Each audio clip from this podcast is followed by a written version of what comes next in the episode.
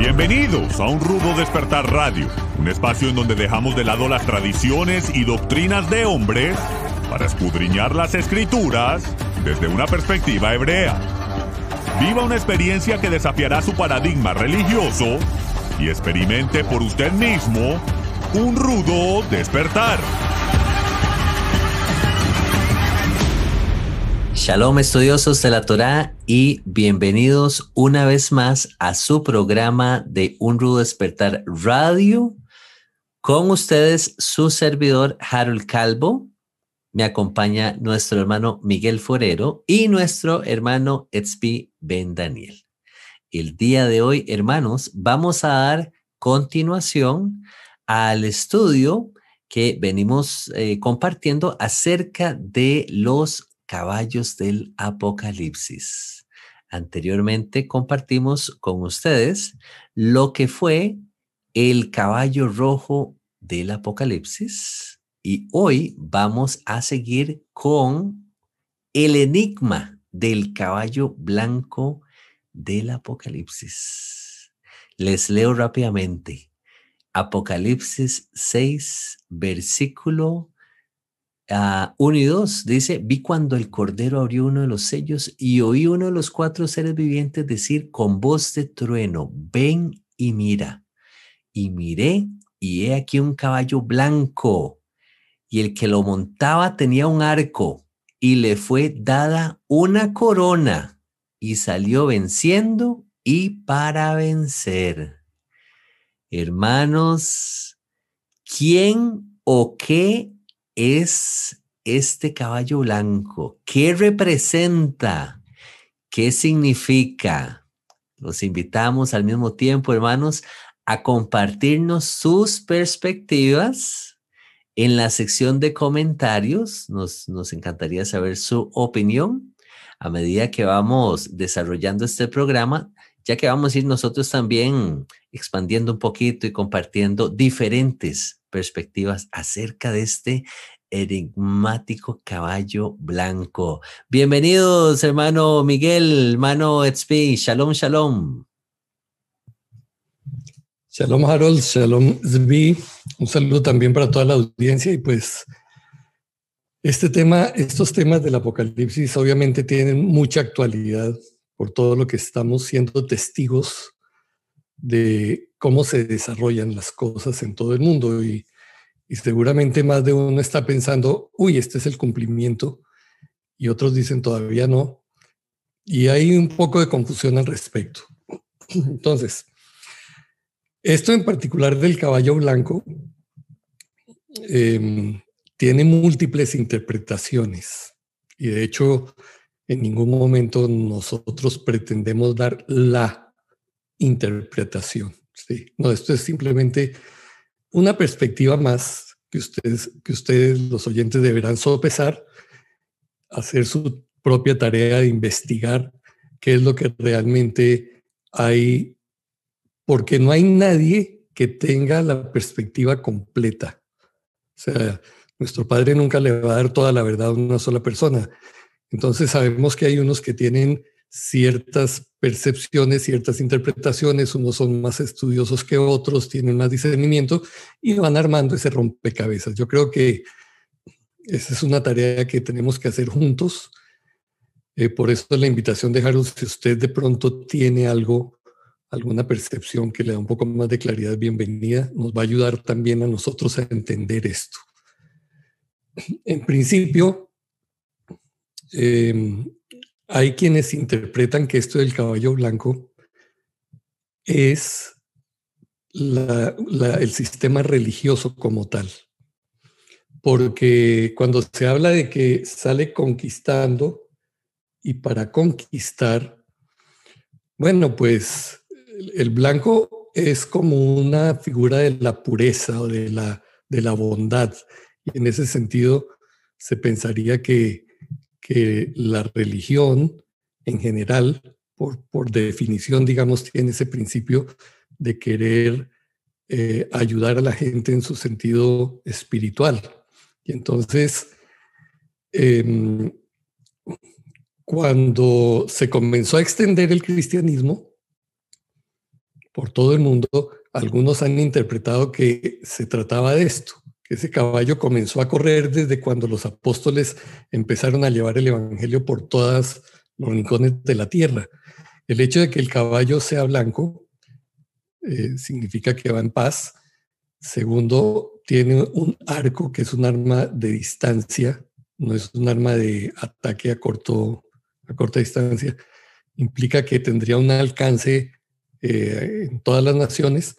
Y entonces sabemos por la historia que, lamentablemente la religión después se volvió opresiva, se volvió esclavista, se volvió mercantilista y posteriormente cuando surge el, el nuevo mundo, entonces algunos asocian como un resurgir de ese caballo blanco cuando tanto Inglaterra como los Estados Unidos comienzan a hacer un esfuerzo misionero de enviar gente, principalmente Estados Unidos y Canadá, de enviar gente a todas partes llevando el Evangelio. Entonces, se pensaría que estos reinos que han sido poderosos, entre comillas, sabemos que ellos han estado gobernando en muchos lugares, son los líderes del mundo hasta ahora, en ese sentido tienen una corona, en cierto sentido han salido para para conquistar y para reinar. Y pues se han esforzado en, transmitir estos valores judeocristianos a todo el mundo. Entonces, algunos los identifican como parte de ese caballo blanco. Así es. Muy bien, muy bien, hermano Miguel. Fíjese que poniendo atención a sus palabras, eh, pues es una perspectiva que tiene mucho sentido. El único aspecto que nos deja ahí como en el aire es el, que usted mismo lo mencionó, es el tema de cómo todo este proceso de evangelización que en su gran parte lo llevó a cabo la iglesia, y cuando hablo de la iglesia me refiero a la, iglesia católica, la iglesia romana, eh, va mezclado con tinteado, Con sangre, ¿verdad? Tantas eh, eh, matanzas y tanta persecución y entonces aquí aparece, se da como ese contraste, ¿verdad? Porque el pasaje nos habla de, de, bueno, el caballo mismo era un caballo blanco que da esa sensación de pureza, de, de paz, pero por otro lado tenemos esa extensión, ¿verdad? De cuánto fue a alcanzar el, Evangelio las naciones en, el mundo, ¿verdad? Y entonces se, pone uno a, pensar. Mano, Miguel. Sí, es que resulta interesante que Daniel 7, que es, una profecía también donde está dos eh, figuras, el león y el águila, Muchos lo asocian con estos dos reinos porque el, escudo de Inglaterra tiene un león y el escudo de la figura de, Estados Unidos es el águila. Y allí se habla de que esos dos animales, esas dos figuras, eh, se convierten en una sola, luego las alas del águila son arrancadas. Le es dado corazón del hombre a esta bestia y es entonces cuando se considera que aquello que comenzó bien, que fue el, la proclamación del Evangelio, termina contaminándose y como el corazón del hombre es perverso, más que todas las cosas, termina entonces en lo que conocemos hoy como todas estas religiones que se han desarrollado y que se han vuelto meramente un negocio. Hoy sabemos del evangelistas y la misma iglesia católica y cuánta cosa por todas partes que lejos de estar centrados en aquella pureza que representa el blanco del caballo originalmente, pues se han contaminado y se han corrompido y se han vuelto todo menos lo que deberían ser, ¿no? Así es. Entonces, así es. Otra perspectiva que va de la mano con esta que usted nos está compartiendo, Mano Miguel, eh, me encontré por ahí que hay grupos mesiánicos, raíces hebreas, que eh, comparten que los cuatro caballos que aparecen en el Apocalipsis también aparecen en el Tanakh. Y yo dije, ¿pero dónde? ¿Verdad? E, en el Antiguo Testamento. Y yo decía, ¿pero a dónde están que me los perdí, verdad? Además de aquel, del pasaje de, de, Zacarías que habíamos compartido en algún momento, eh, este hermano al que estaba escuchando mencionaba de que él los asocia con el, caballo blanco, lo asocia con, con José o Joseph. El caballo rojo lo asocia con Esaú, obviamente por el tema de que Esaú eh, hay, hay, una relevancia ahí con el tema de color. Y bueno, el caballo negro lo asocia con Judá y luego el, el último caballo lo asocia con Ismael. Pero antes de hablar de esos caballos, eh, nos enfocamos en el caballo blanco, el caballo de Joseph o el caballo de José. Y él decía algo similar a lo que usted viene compartiendo, hermano Miguel, de cómo Joseph, eh, muchos estudiosos se han inclinado a, pensar que la descendencia de Joseph, en su gran mayoría, vino a, a caer en, eh, o a desarrollarse en la tierra de, de, Inglaterra, sí, por parte de Manasés o, en el Reino Unido, dado que son varias naciones ahí.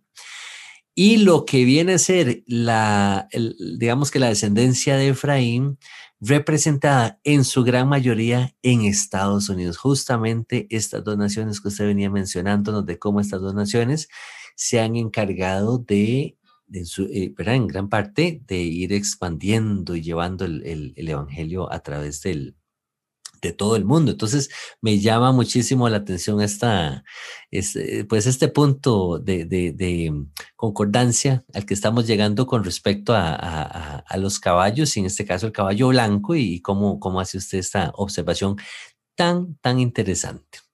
Luego, tenemos también, está la otra posición, eh, además de que eh, pues encontramos eh, el, pasaje en Apocalipsis 6, hay otro pasaje muy interesante en Apocalipsis 19, el cual algunas personas tienden a inclinarse, incluso no, no, personas, grupos, denominaciones cristianas, entre esos creo que están los testigos de Jehová, ellos comparten de que creen que este pasaje de Apocalipsis 19, el cual menciona otro, otro caballo blanco, tiene una relación con el caballo blanco de Apocalipsis 6. Les leo el pasaje para tener el contexto un poquito más amplio. Dice de la siguiente manera, esto es Apocalipsis 19, 11.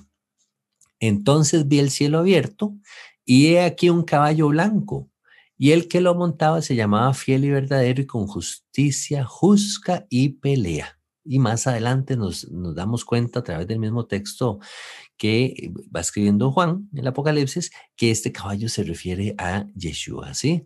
Entonces, porque habla del verbo de Dios y se nos menciona de que en su muslo viene, tiene escrito Rey de Reyes y Señor de Señores. Entonces, este pasaje más, por supuesto que es más aclaratorio, ¿verdad? Entonces, como les digo, hay grupos, denominaciones que se inclina a creer que este caballo viene a ser como la revelación de ese, del mismo caballo que aparece en Apocalipsis 6.1. Ahora, está el otro contraste. No sé si hermano Miguel también eh, habrá escuchado, y hermano Tzvi habrán escuchado tal vez de que está la posición de que ese caballo, Apocalipsis 6.1, el primer caballo blanco, represente una figura anti, antimesiánica, ¿verdad? Un, un, anticristo que aparece por ahí, el cual viene con eh, eh, pues eh, montando este caballo blanco, dando una sensación pacifista, ¿sí? Este, al parecer viene con arco, este, por ahí algunos rescatan diciendo, es que el arco no se menciona que vengan flechas, entonces viene como en son de paz, ¿verdad? No, no, no, aquí no vemos como un tema de guerras y luego se le da una corona y entonces eh, este caballo vence o este jinete vence y podemos ir viendo ahí también como esa figura o, un rompecabezas de que pareciera ser que tiene una tonalidad anti anticristo, antimesiánica. No sé, hermano Miguel, si usted ha escuchado esa, esa perspectiva. Sí, de hecho quería, quería anotar un par de cosas. Y es que cuando hablamos de los jinetes del apocalipsis, no necesariamente estamos hablando de algo que va a suceder exclusivamente al final de los tiempos. El libro mismo de Apocalipsis narra eventos que parece que se han venido desarrollando a lo largo de toda la historia. Es el caso de las siete asambleas, que no solamente describen las características de siete asambleas en el Asia, sino también de los periodos históricos a través de los cuales ha ido la iglesia o el cristianismo como tal.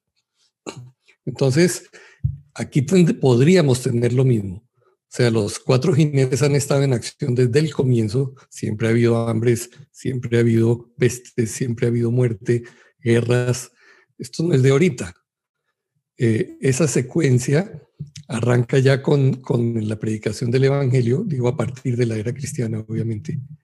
Em, y entonces tendríamos simplemente una representación en el caballo blanco falsa del Mesías, porque sabemos que la religión como tal, y es lo que hemos hablado creo que en otros programas, la religión como tal no es lo que ni lo que el Padre vino eh, quería que se estableciera y Yeshua vino a pelear contra ese sistema religioso, porque de alguna manera se coló en nuestra mentalidad que todo lo que tenga que ver con Dios es religión y nada que ver. Las religiones, por definición de la misma palabra, religar, reatar, tienen que ver con eh, amarrar al hombre.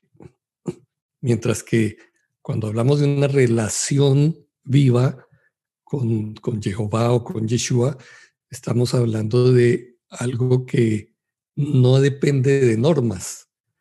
Y eso fue lo que vino a romper Yeshua cuando rompió todos aquellos eh, todas aquellas normas creadas por hombres, porque el judaísmo como tal es una religión, el cristianismo es otra religión, todos los sismos, catolicismo, hinduismo, etcétera, son religiones formadas por hombres a partir de principios y de cosas buenas. Ninguna religión ordena asesinar al resto. Bueno, el Islam parece que tiene por ahí su, su, secreto, pero matar a todos los infieles. Pero en general, digamos que, que todas buscan la bondad, ¿cierto? Entonces, ese caballo blanco que aparenta ser el Mesías, muchos dicen no lo es porque el Mesías que aparece en el capítulo más adelante en Apocalipsis tiene muchas coronas o tiene una diadema, este tiene solo una. Entonces pareciera ser un falso Mesías, alguien que aparenta ser una religión que aparenta ser, pero realmente no lo es. No es auténtica. Y de hecho, pues eh, no sé si ustedes ven las noticias y se dan cuenta, cuando a mí me impacta mucho cada vez que veo al prelado, al jefe del catolicismo, a Francisco, todo vestido de blanco, inmaculado. Eh, oiga, ¿cómo así?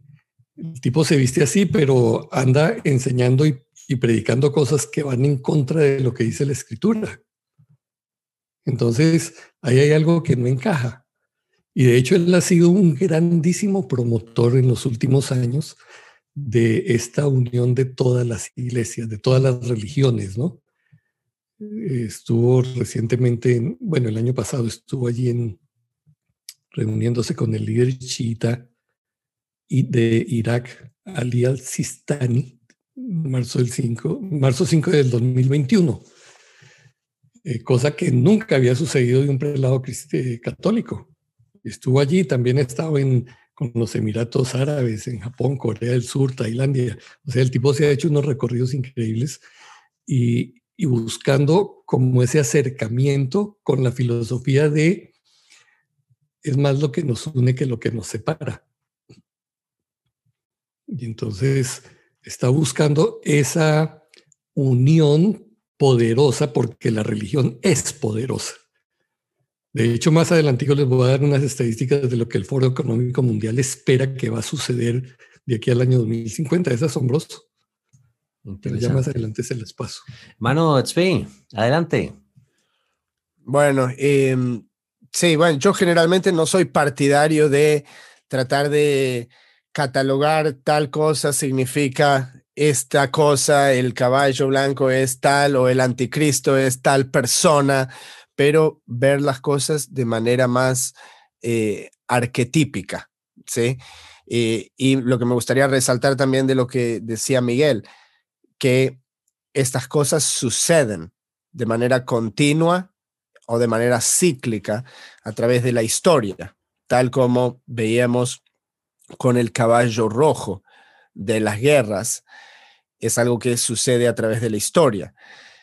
Ahora, mencionaste por arriba el pasaje de eh, Zacarías y lo mencionamos en el programa del caballo rojo, pero no sé si todos lo habrán escuchado, por eso me gustaría que la gente también mire esto y lo compare, porque no hay dudas de que Juan, siendo un judío docto en las escrituras hebreas, tenía esto en mente, que Zacarías mismo escribe en el capítulo 6, que había un carro con caballos alazanes, el segundo carro con caballos negros, el tercero con caballos blancos, el cuarto con caballos overos, rucios, rodados. ¿Okay? Él tenía esto en mente. Y Juan, qué casualidad.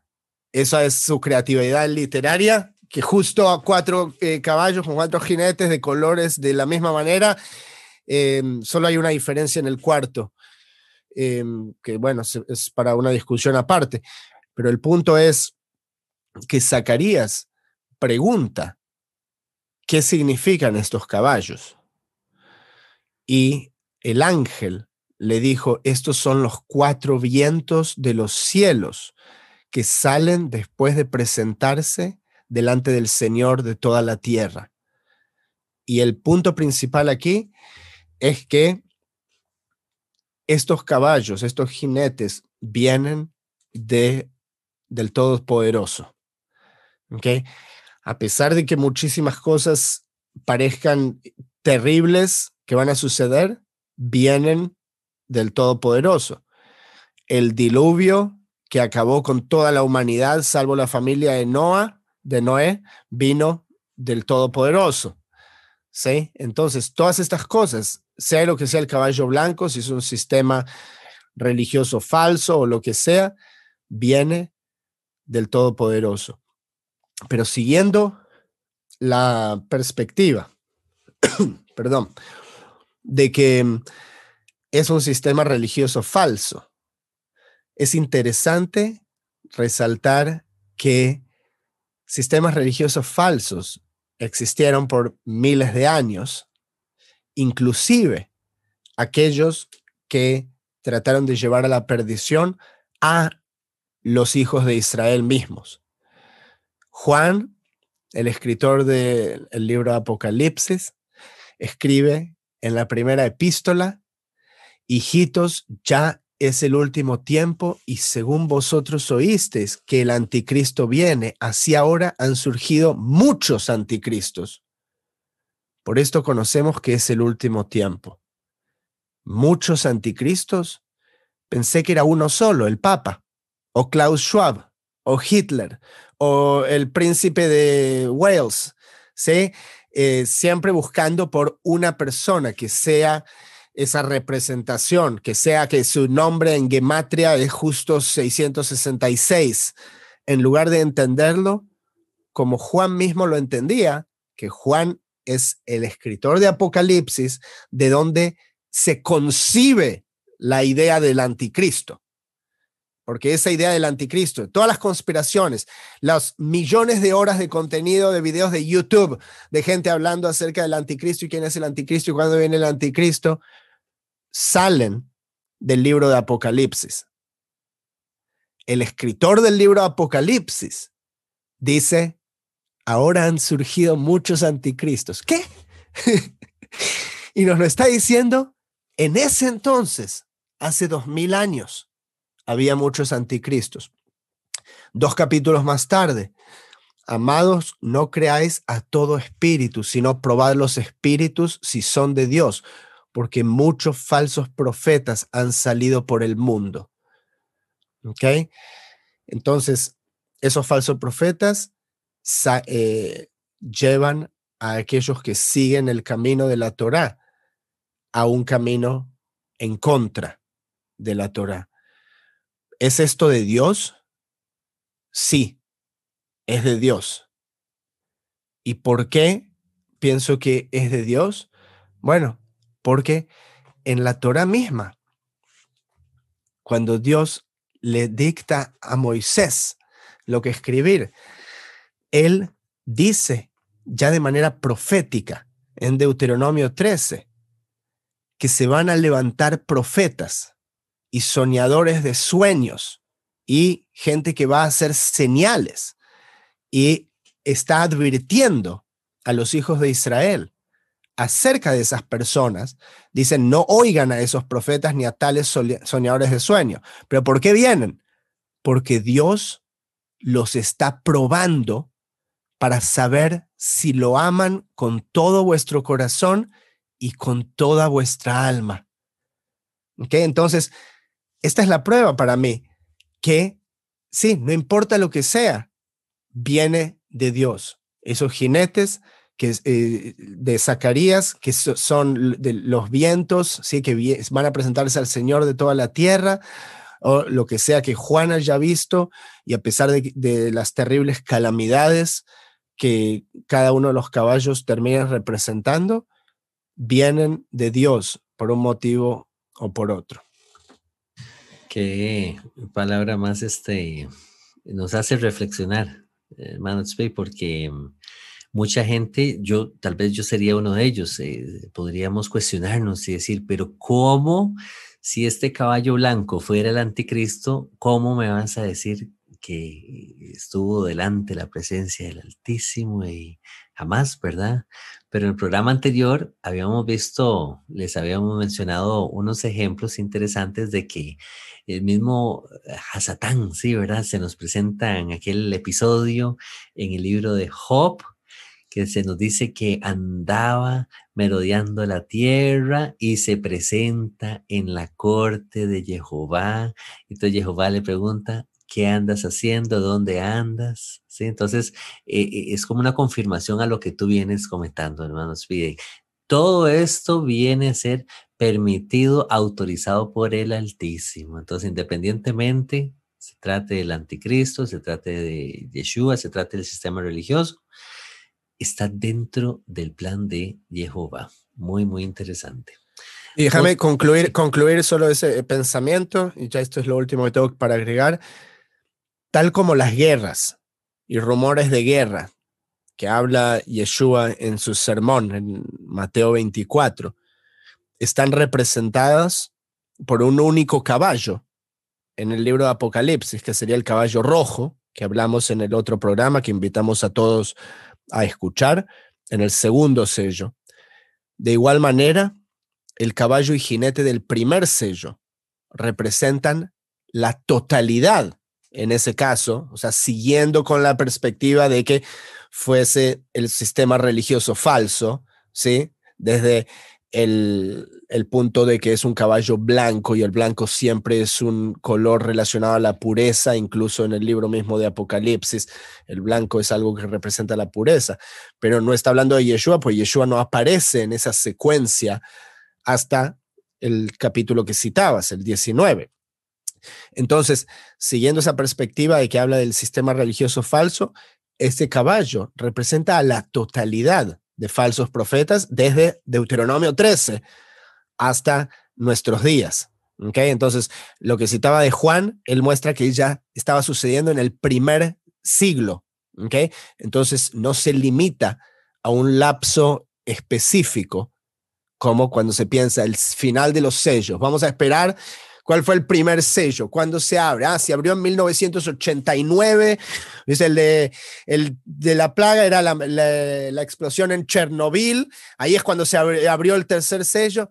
Para mí no hay necesidad de juzgarlo de esa manera, ¿eh? porque es como muy eh, restringida esa perspectiva, ¿sí? Puede ser solo de esa manera, exactamente en la secuencia. O sea, no salió de casualidad que sacamos el primer programa acerca del segundo sello, sí, de las guerras, y ahora estamos haciendo el primer sello.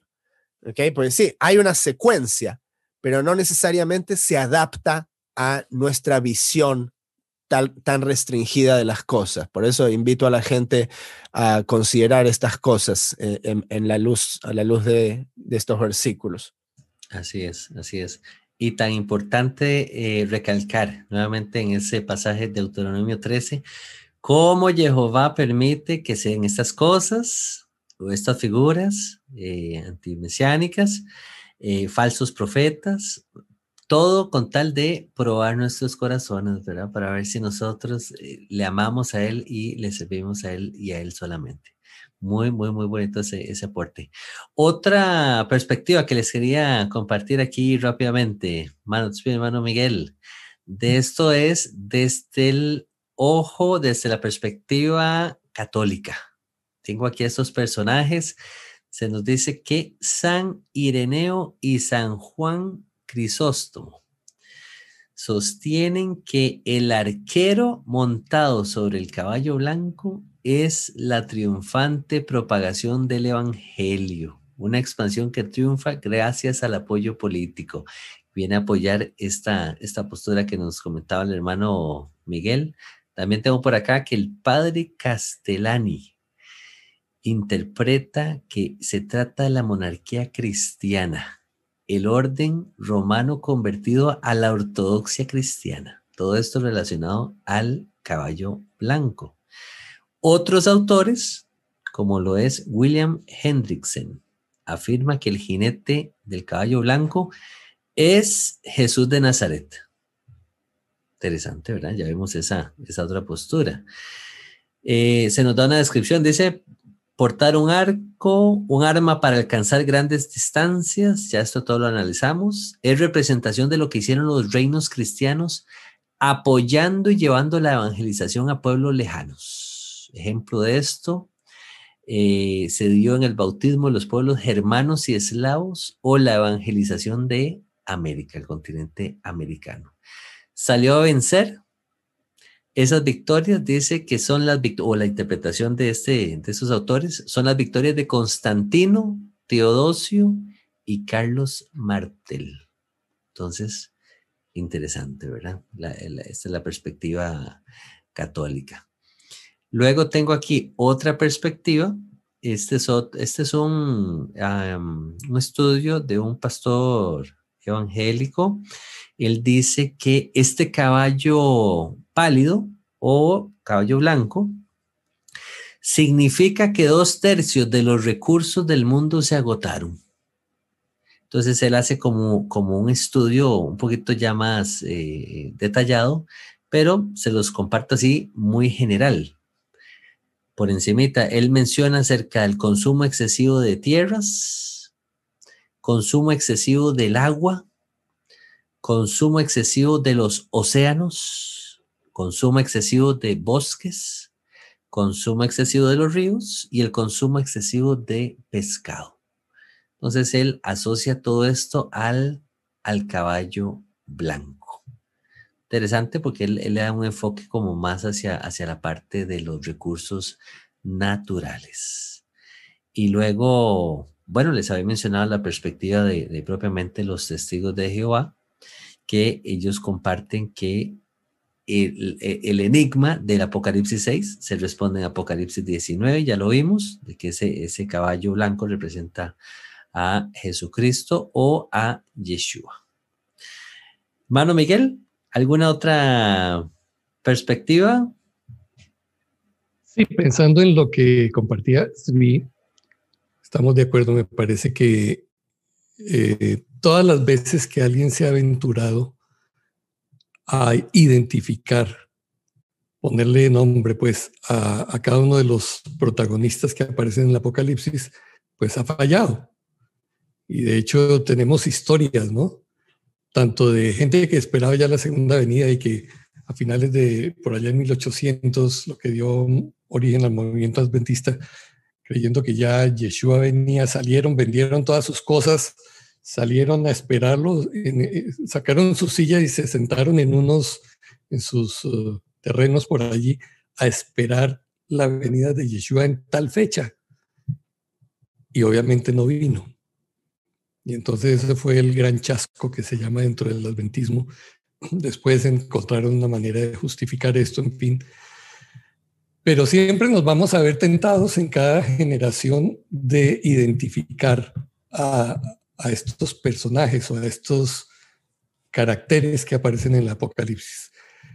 El que no lo podamos hacer de una manera exacta no significa que no debamos prestar atención a esas narraciones, tratar de explorar, tratar de entender, porque recuerden que en el libro de Daniel hacia el final dice que muchas de esas profecías fueron selladas para el fin de los tiempos. Y, Kefa en sus cartas habla también de, o el autor de Hebreos, que muchos profetas hablaron y nunca entendieron de qué estaban hablando, porque estaban escribiendo para nosotros, o sea, para las generaciones finales. Ahora nosotros estamos asumiendo que somos la generación final. Yo creo que eso lo ha asumido mucha gente cada vez que ha habido guerras y todo esto. Yo particularmente pienso, bueno, eh, la conjunción de situaciones que hay a nivel mundial, creo que no la había habido antes, hasta donde sabemos en la historia. O sea, un desarrollo tecnológico tal que en este momento sí permita de una manera efectiva hacer un control minucioso de toda la gente y llevarnos a aquello de no tendrás nada y serás feliz. Se llama documentación biométrica. Correcto. Eh, y uno diría, bueno, pero es que ese es el cumplimiento de, de, lo que dice aún el Evangelio, ¿cierto? ¿Se acuerdan de citas que hablan sobre eso? Eh, no tendremos nada. Los discípulos al comienzo de la primera iglesia dice allí que ellos vendían todo y lo repartían entre todos y todos eran muy felices. Entonces, oiga, pues. Y hoy está todo, todo en el Vaticano, todo lo que dieron los primeros discípulos. Claro.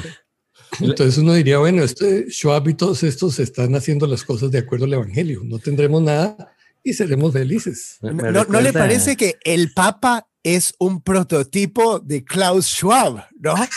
Y hasta se parecen. La figura del papado, ¿sí? Que nos den a nosotros el oro. Todos ustedes, esto es lo que dice Jesús, que nadie tiene que tener posesiones, que su tesoro está en los cielos, démelo a mí. Lo mismo está haciendo hoy en día el Foro Económico Mundial a través de el corporativismo. ¿No es así? Claro. Me, extraña que no, que no hayan citado aquel pasaje, la felicidad del hombre no está en la cantidad de bienes que el hombre posee, ¿verdad? Claro, eso es bíblico. ¿O qué me dices de, la crítica que hacía el Vaticano cuando Trump comenzó a hacer aquí el, muro del sur, diciendo, no, no, no, hay que derrumbar los muros, hay que construir puentes y derrumbar los muros. Sin embargo, el Vaticano está rodeado de una muralla y si usted no tiene no sé qué documentación especial, no puede entrar. Es un atento, un atento contra la propiedad privada uno de los derechos más básicos del ser humano, ¿sí? La propiedad privada. Sí. Pero es el comunismo, el comunismo está en contra de eso. Claro. Entonces mira la contradicción de cosas, ¿no? Y, uno cuando analiza la situación general, yo cuando miro digo, oiga, realmente estamos, somos eh, en una condición de sobrepoblación exagerada no que la tierra no tenga suficiente para producir alimento para todos, porque sí hay, yo cuando viajo aquí en Estados Unidos, estaba en Canadá, veo eh, áreas súper extensas, vacías, que ni siquiera están cultivadas. No hay nada sencillamente ahí. Si a cada persona se le diera un pedacito de eso, eh, los que están en las ciudades seguramente se llenaría todo y todo el mundo tendría lo que necesita. entonces estamos en una condición de hacinamiento, estamos en una condición de supercontrol, estamos en una situación donde ya los gobiernos no gobiernan, son las, las empresas privadas eh, que tienen, que han desarrollado todas estas técnicas, el software y todo esto, y ellos son los que realmente están articulando el control de todo. Entonces, cuando yo veo la conjunción de todo esto y muchas más cosas, obviamente, pienso, debe haber un clímax. Un clímax para bien o para mal. Sea, claro, cuando miro la escritura pienso, debe ser que ya la aparición del Mesías está cerca. Y cuando miramos fechas y cuentas que los unos hacen y los otros también, decimos, sí, realmente debemos estar muy cerca del regreso del Mesías. Y eso anhelamos, eso queremos, ¿sí? Entonces, ¿qué, ¿qué, es lo que dice el, el, Foro Económico Mundial? Nos iba a decir acerca de la religión. O sea, pues, ¿cuándo dice Schwab que viene el Mesías? Pues seguro cuando él diga, esa es la fecha, yo le creo. Algo va a suceder. pues curiosamente, eh, el Foro Económico Mundial, que en este momento está abogando por, eh, a través de las redes sociales, por silenciar eh, todas las organizaciones que hablan en contra de las políticas que ellos tienen. O sea, usted puede hablar de religión mientras no hable de pecado. ¿Sí? Si usted habla de que la homosexualidad es pecado o que cualquier otra cosa de estas aberraciones es pecado, usted ya es silenciado. Entonces ellos hablan de que hay un impacto de la religión que va en aumento a escala mundial. Y se espera que a mediados de este siglo el número de personas afiliadas a una religión crezca en 2.300 millones. ¿Sí?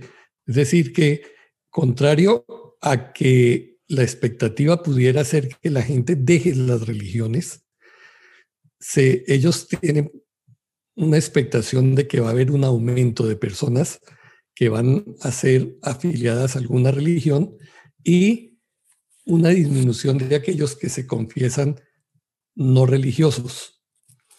Entonces, es curioso porque eh, dice que las religiones que más van a crecer, pues son las religiones orientales, ¿no?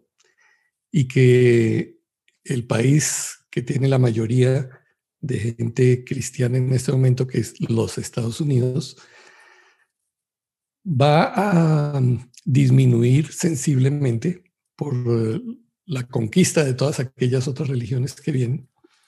Y, entonces se va a equilibrar esa balanza. Ya no va a ser simplemente cristianismo, sino va a haber una cantidad más de religiones fuertes en todas partes y ellos están abogando por eso.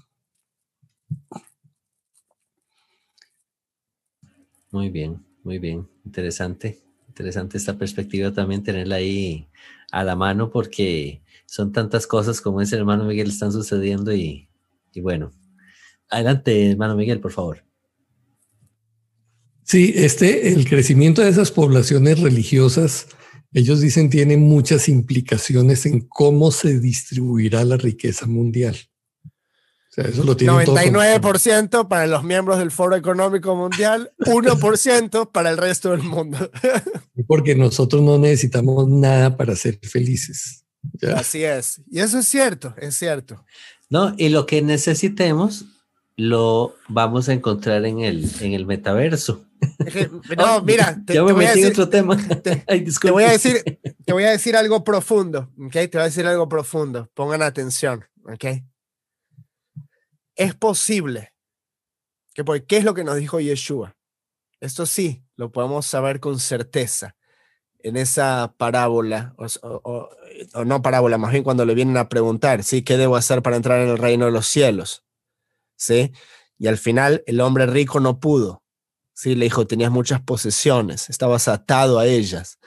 Y como en, este, en esta era del consumismo en la que vivimos, nosotros también nos atamos a esas posesiones, al punto que sería prácticamente imposible para una persona dejar todo e irse en pos de la verdad, como lo hizo, eh, como lo hicieron los discípulos de Yeshua, ¿sí? Dejaron todo, pero ¿qué era de todo? O sea, sí, vivían en eh, términos muy modestos, si eran aldeanos, o sea, no, no, no era que tenían eh, en el nivel, en el estándar de vida de hoy en día. Estamos mil veces más desarrollado que eso, las necesidades, cómo nos pueden ser provistas simplemente yendo a una tienda y comprando esas cosas. No tenemos que ir a cazar, a pescar.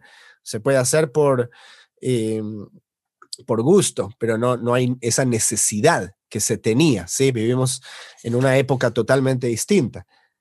Entonces, acá viene.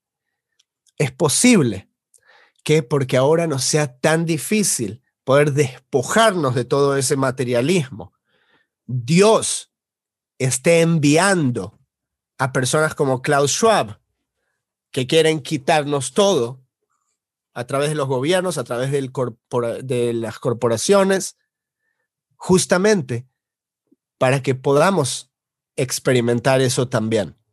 ¿Se entiende lo que digo? Es otra capa, otra capa de, entendimiento, de experimental, ¿sí? Eh, puede ser. O sea, nosotros hablamos de todo eso, sí, pero ¿qué hay detrás? ¿Cuál es el por qué?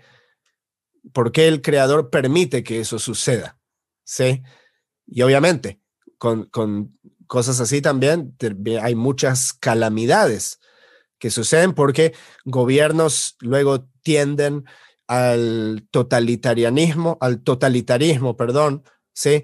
Eh, y, surgen eh, sistemas fascistas y, no es algo que queremos vivir a, a través de, de esos tiempos.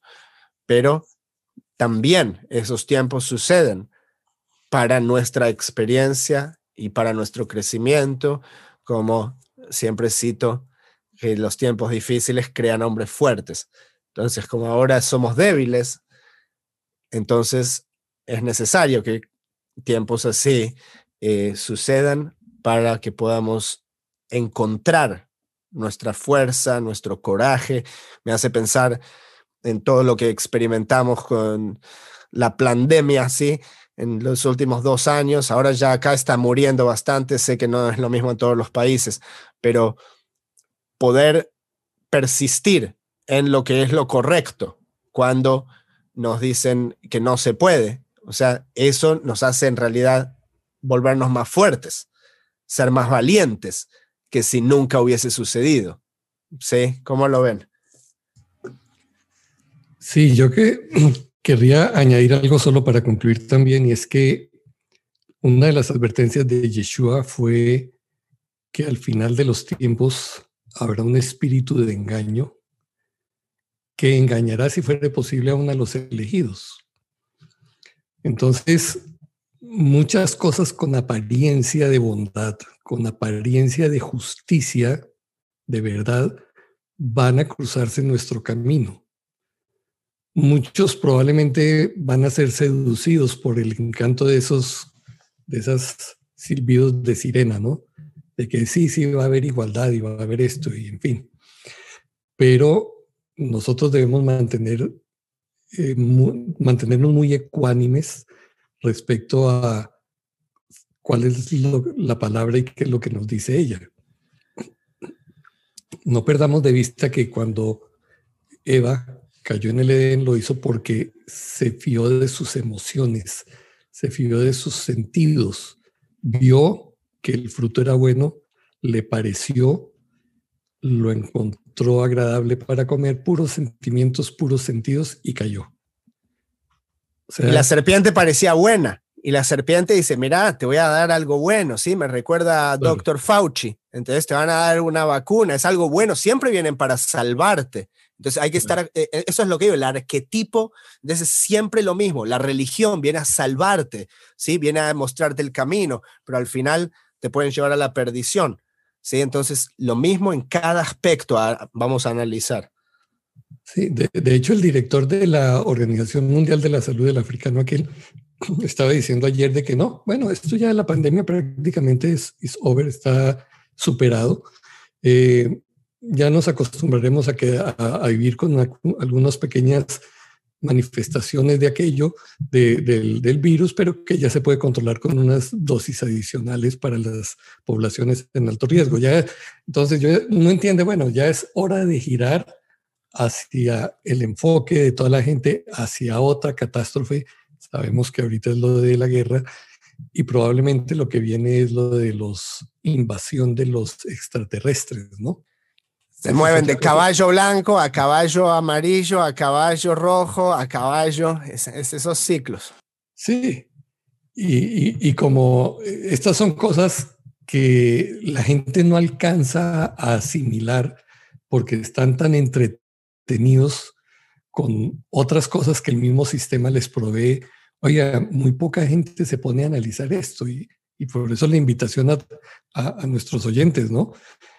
Por favor, no trague entero, analice las cosas, haga un alto. Eh, aún a nosotros lo que estamos diciendo aquí no nos crea, simplemente vaya usted y verifique por sí mismo, investigue lo que otros dicen y haga su propio criterio, porque finalmente el día que usted esté delante del juez supremo, no nos va a poder echar la culpa a nosotros de si hizo una mala decisión. Es usted delante de él. Y usted es responsable por sí mismo, por la autoridad que tiene sobre los que están en su familia, sus hijos, su cónyuge. Entonces, no se dejen engañar, por favor. Así es. Bueno, excelente manera de cerrar este programa con esa reflexión de probarlo todo, cuestionárselo todo, ¿verdad? Así que, y eh, sumado a lo que decía el hermano Speed también, de saber que todo viene de parte del Altísimo, si la aflicción, lo bueno, lo malo, aprobado de parte del Altísimo porque Él está probando nuestros corazones. Entonces, estar bien alineados con Jehová y con su palabra, siempre nuestra confianza puesta en Él sobre todas las cosas. Hermanos, muchísimas gracias, hermano Tzvi, hermano Miguel, siempre por traernos estas palabras frescas de que nos ponen a pensar, a reflexionar y, nos ayudan a crecer en el día a día. Hermanos, ustedes les invitamos nuevamente a que compartan este programa con sus seres queridos, amigos, familiares y que nos compartan sus opiniones también en la sección de comentarios. Muchas gracias de nuevo. Jehová les bendiga y les guarde. Nos vemos hasta la próxima. Shalom, shalom.